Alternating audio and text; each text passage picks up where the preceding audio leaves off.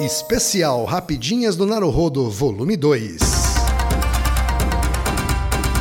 Naruhodo. Podcast.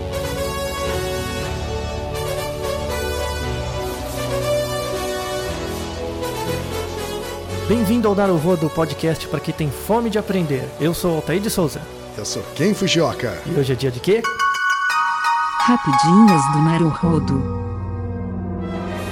Altair, hoje é dia de episódio especial aqui no Naruhodo. Isso, já estou me preparando já.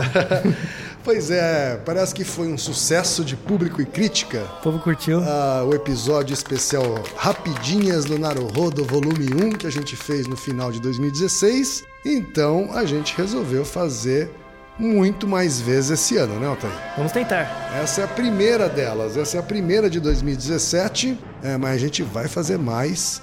Por isso, aquilo que a gente falou, né? Pode mandar suas perguntas, algumas vão virar episódios, outras vão virar rapidinhas. Isso. Tá bom? Mas são- esse é um quadro que depende inteiramente da sua participação. Exatamente, tá? Então, vamos lá, Altair. Vamos lá. Tá preparado? vamos lá, Tá? vamos ver. A gente tem aqui sete perguntinhas, tá? Uma na sequência da outra pra gente fazer esse episódio, tá Vamos ok? Primeira pergunta, Altair. Vamos lá. É do Fábio Bertolino de Oliveira, de 34 anos, que é livreiro em São Paulo, capital. Pergunta dele é: ver muita TV ou ler com pouca luz fazem mal pra vista? Essa é uma percepção muito comum que as pessoas têm. Tem alguns estudos que foram feitos. O estudo mais confiável é um estudo de 2012 que pegou dois grupos. Os dois assistiam o mesmo vídeo, né, um filme. Porém, um assistia num, num sofá com uma TV, só que a sala era iluminada, e no outro numa sala escura com a mesma TV. Né? E eles aplicaram um teste nessas pessoas depois né, do vídeo para ver a acuidade visual, tempo de reação e tal. O que encontrou foi encontrado diferença significativa. Não teve diferença, por exemplo, na acuidade visual. Então, o que se pode dizer que para quem assiste TV no escuro ou claro por é, muitos anos, né, por muito, muito tempo de exposição, não dá diferenças físicas no olho, mas pode dar diferenças na percepção. Tá. Então, por exemplo, as pessoas que veem TV num ambiente escuro, como tem muito contraste entre a TV e o ambiente em torno, né, porque é escuro, elas relatam é, maior desconforto visual, né? Mais fadiga, elas ficam cansadas, se sentem cansadas mais rápido, elas piscam mais durante a exibição do filme e elas têm maior sonolência. Né? Então, variáveis relacionadas à qualidade da visão não são alteradas pelo fato do ambiente atrás ou em torno da TV estar claro ou não, mas a percepção de conforto muda. Ou seja, não dá pra dizer que faz mal pra saúde, mas há sim esse, essa percepção de desconforto. aí. Sim, então recomendado assim, caso, principalmente pessoas que têm fotofobia, assista a TV num ambiente claro, mas se você gostar e quiser assistir num ambiente escuro também não faz diferença. Segunda pergunta, Altair. Vamos lá. Do João Lucas Figueira, de 20 anos, estudante de ciência da computação de Belém, Pará. Ô, E a pergunta que ele mandou é: por que é que as aves balançam a cabeça para trás e para frente quando andam? que excelente pergunta. Que excelente pergunta, é uma A- ótima. A, gente não teria criatividade para fazer uma pergunta dessa. Com Altair. certeza. Parabéns por sua pergunta, antes de mais nada. Não é porque ela é rapidinha que não é importante. Quando você vê, por exemplo, essas aves que batem a cabeça, né? Parece que elas estão num show de heavy metal, né? Quando elas estão andando. Não são todas as aves que faz- fazem isso. São aves de uma família grande que chama família Galliforme. Que são basicamente as aves que não voam muito. Então, galinha, codorna, fazão, pombo, todos esses fazem parte desse grande grupo. E eles têm esse comportamento de andar, né? De assim, a impressão que você tem é que eles estão andando batendo a cabeça. Mas na verdade isso é uma ilusão perceptual sua.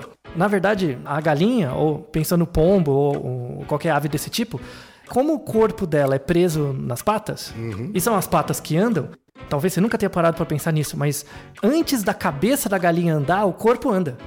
Então o corpo anda, como o corpo anda e a cabeça dela está parada por inércia, Ela né? ficou pra trás, A, a cabeça, cabeça fica para trás. trás. Então o corpo vai para frente, a cabeça fica parada e depois a cabeça acompanha o movimento. Uhum. Então, para você parece que ela está dando cabeçadas, mas na verdade ela está dando peitadas. Né? Elas estão andando com o peito para frente. Ela dá uma peitada e depois a cabeça vem atrás. Isso, e daí vem o movimento, vai seguindo e aí você não percebe.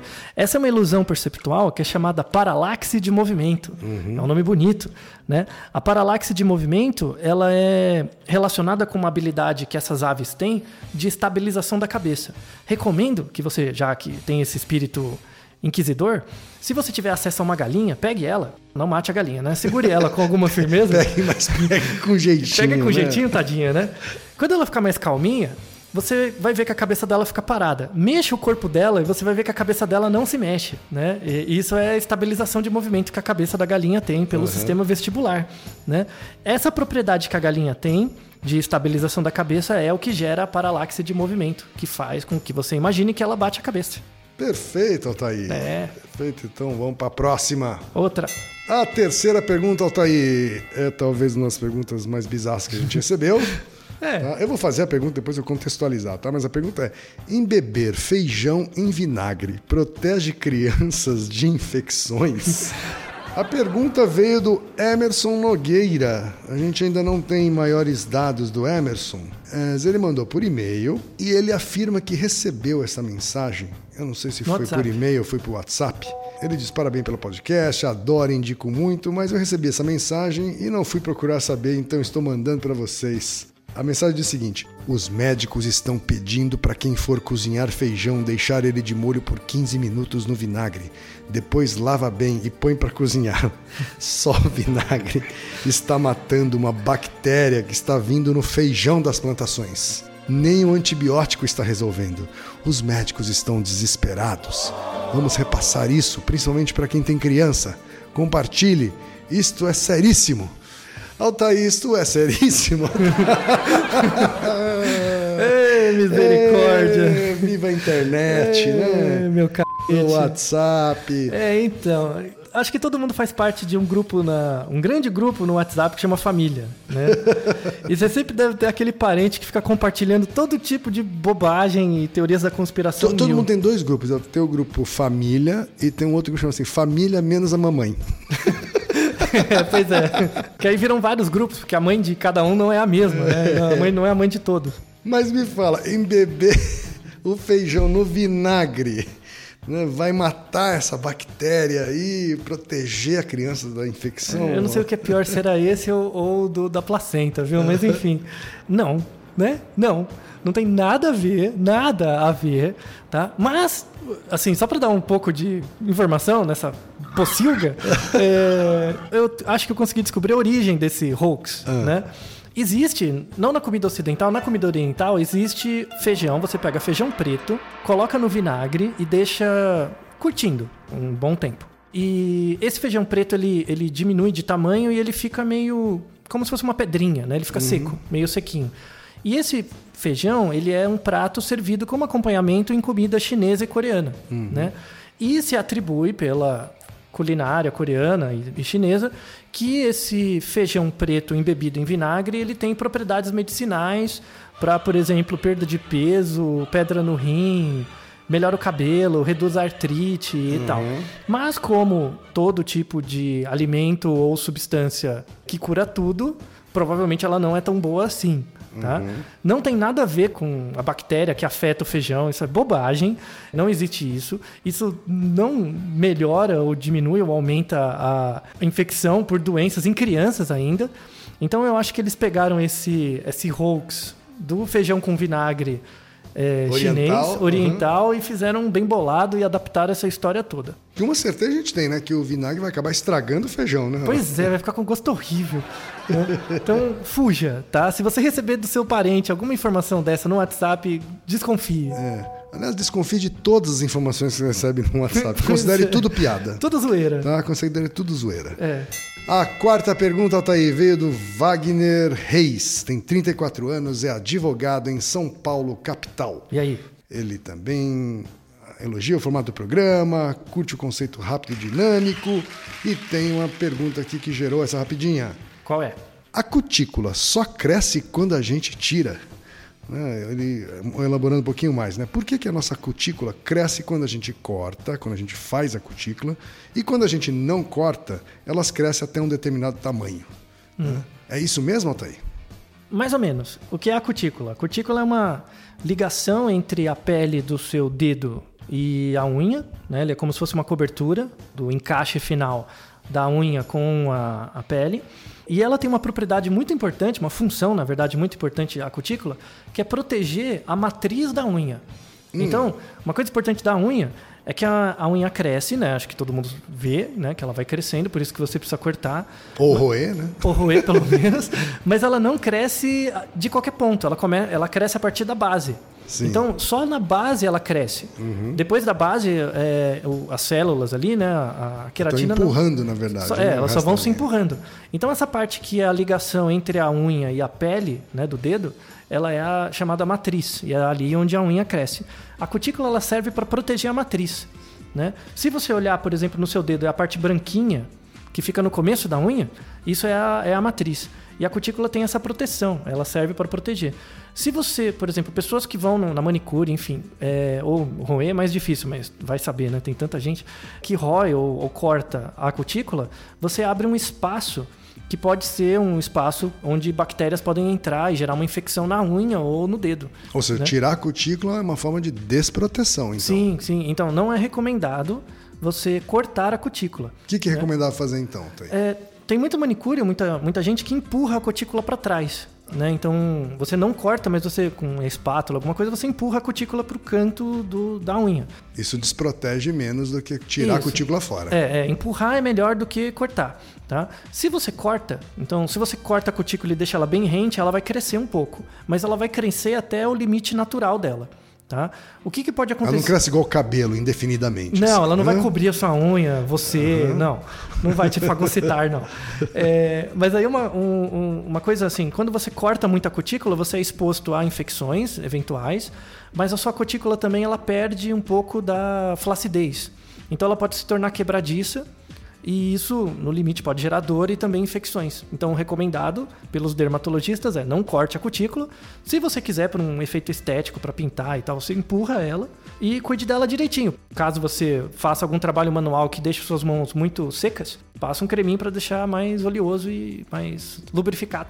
É isso aí, vamos para a próxima então, Altair. E aí, vamos lá. A quinta pergunta veio do Fernando Paese, 34 anos, que é comprador de Caxias do Sul, Rio Grande do Sul. Oba! Qual é? Altair, acho que essa aqui é a pergunta mais bizarra desse lote. tá? A pergunta que ele fez é: existem crimes perfeitos? Né? Vou elaborando um pouco mais. Ele falou assim: Eu tenho uma dúvida que me aflige muito sempre que vejo algum documentário, filme noticiário. Não existe crime perfeito. A primeira coisa que me vem à mente é: como não existe se os crimes perfeitos nunca ninguém vai saber nada deles, afinal foram perfeitos? Ou a ideia é que, mesmo que passem, sei lá, 200 anos, de alguma forma, esse cri- esses crimes um dia vêm à tona? O caso do Jack Stripador não seria um crime perfeito? Crimes perfeitos não deixam suspeitos? É é mais do que uma pergunta, é uma tese aqui. É uma né? tese. É uma tese de lógica. Ainda em elaboração, Sim. óbvio, né? sem conclu- grandes conclusões. Né?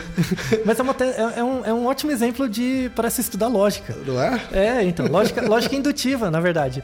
Isso é um paradoxo, né, tá? Existe crime perfeito? É um paradoxo. Por exemplo, acho que muita gente já ouviu isso. Se numa floresta uma árvore cai, mas não tem ninguém para ver, será que ela caiu mesmo? É o mesmo tipo de paradoxo. né? Exatamente. Então, para você determinar que um crime é perfeito, você tem que saber da existência dele, ele não é mais perfeito. Correto. Então você caiu num paradoxo. Você- Isso. Se você já sabe quem foi o, o cometedor do crime, ele já não é perfeito na sua essência. Isso, então. né? Ou se você já sabe da existência daquele crime, então significa que aquele crime não foi perfeito o suficiente para não ser percebido. Isso. Então, logo você pode dizer que existem crimes perfeitos? Sim, só que eu não sei. Deve ter algum. Ou não, porque a partir do momento que eu sei, ele já não é, Não mais, é mais perfeito. perfeito. Isso.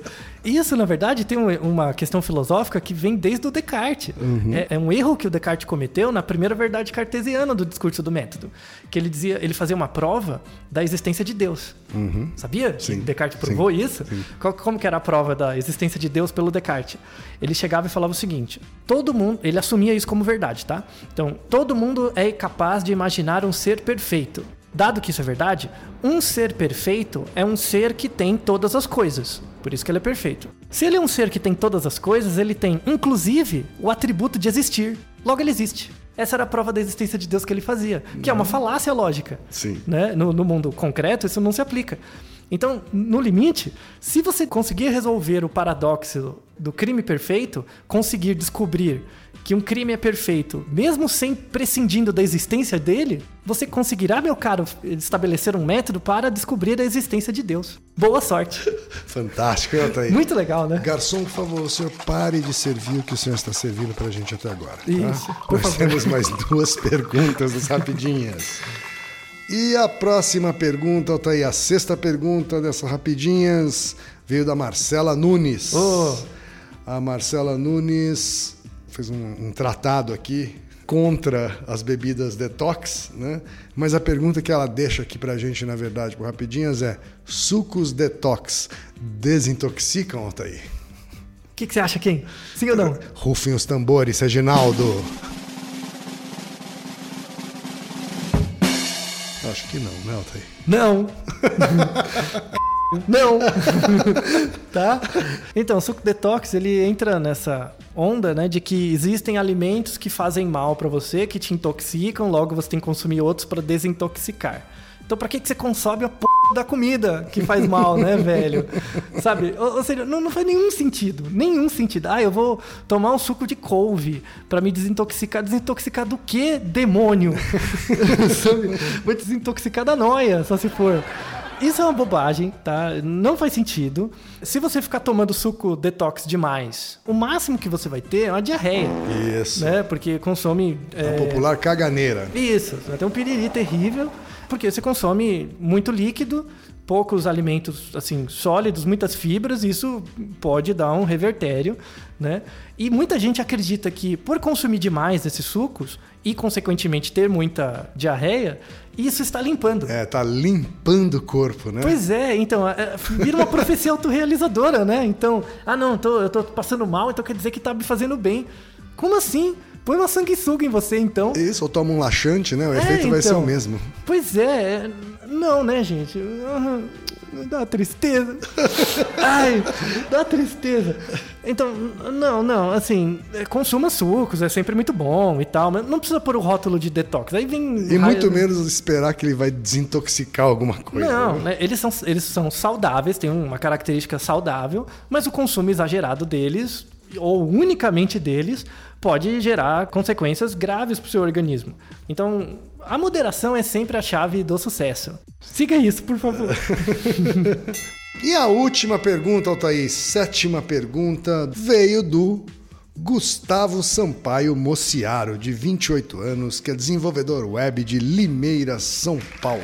A pergunta dele, eu fiquei realmente na dúvida se era uma pergunta real, ou uma pergunta retórica, ou simplesmente uma zoeira pra cima da gente. Mas vamos testá-la. Então a gente pegou ela para fechar o nosso Rapidinhas na Roda de hoje.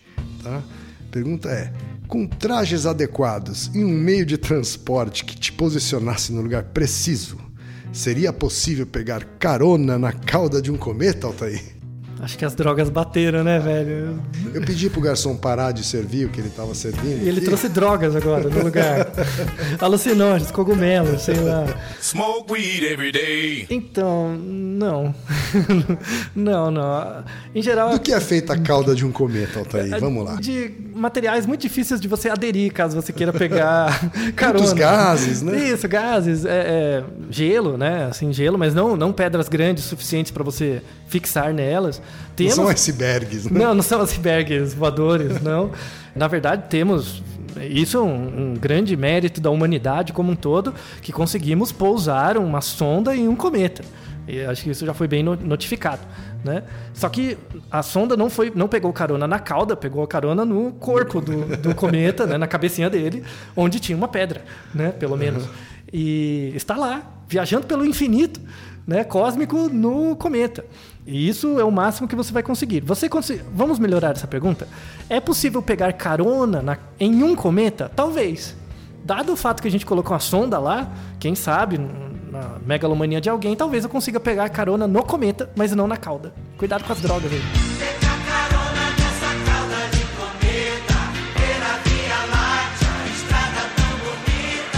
E assim a gente fecha esse Rapidinhas do Naruhodo, Altair. Volume Ah, dois. perguntas de todos os tipos aqui. Espero que vocês tenham aproveitado. né? A gente se divertiu, pelo menos, para fazer. Sim. E, Né? e mandem perguntas. É. E adivinha quem se divertiu para editar, Altair? Ah, Adivinha? verdade. O Reginaldo. O Altair. Reginaldo também está na cauda do comento com a gente. Ai, Reginaldo, você é tão bom pra mim. Isso só valeu por conta do Reginaldo. A edição dele é o que torna as rapidinhas muito mais interessantes. Toda vez que a gente lembra do Reginaldo, a gente lembra junto do TV Pirata e do Fogo no Rabo. Ah, quem for mais old school vai saber. E quem não for, procure no YouTube. Procure saber. É a procure referência de muitas coisas que vocês veem hoje, é a TV Pirata, sobretudo Fogo no Rabo. Assista. saber. Então, Naruhodo, ilustríssimo ouvinte. E lembre-se, aqui no Naruhodo, quem faz a pauta é você. Você discorda do que ouviu, tem alguma pergunta, quer compartilhar alguma curiosidade ou lançar algum desafio? Escreva pra gente. podcast.naruhodo.com.br Repetindo, Altair. podcast.naruhodo.com.br Então, até o próximo Naruhodo. Tchau. Tomo arigato. なるほど。 Esse podcast é apresentado por b9.com.br.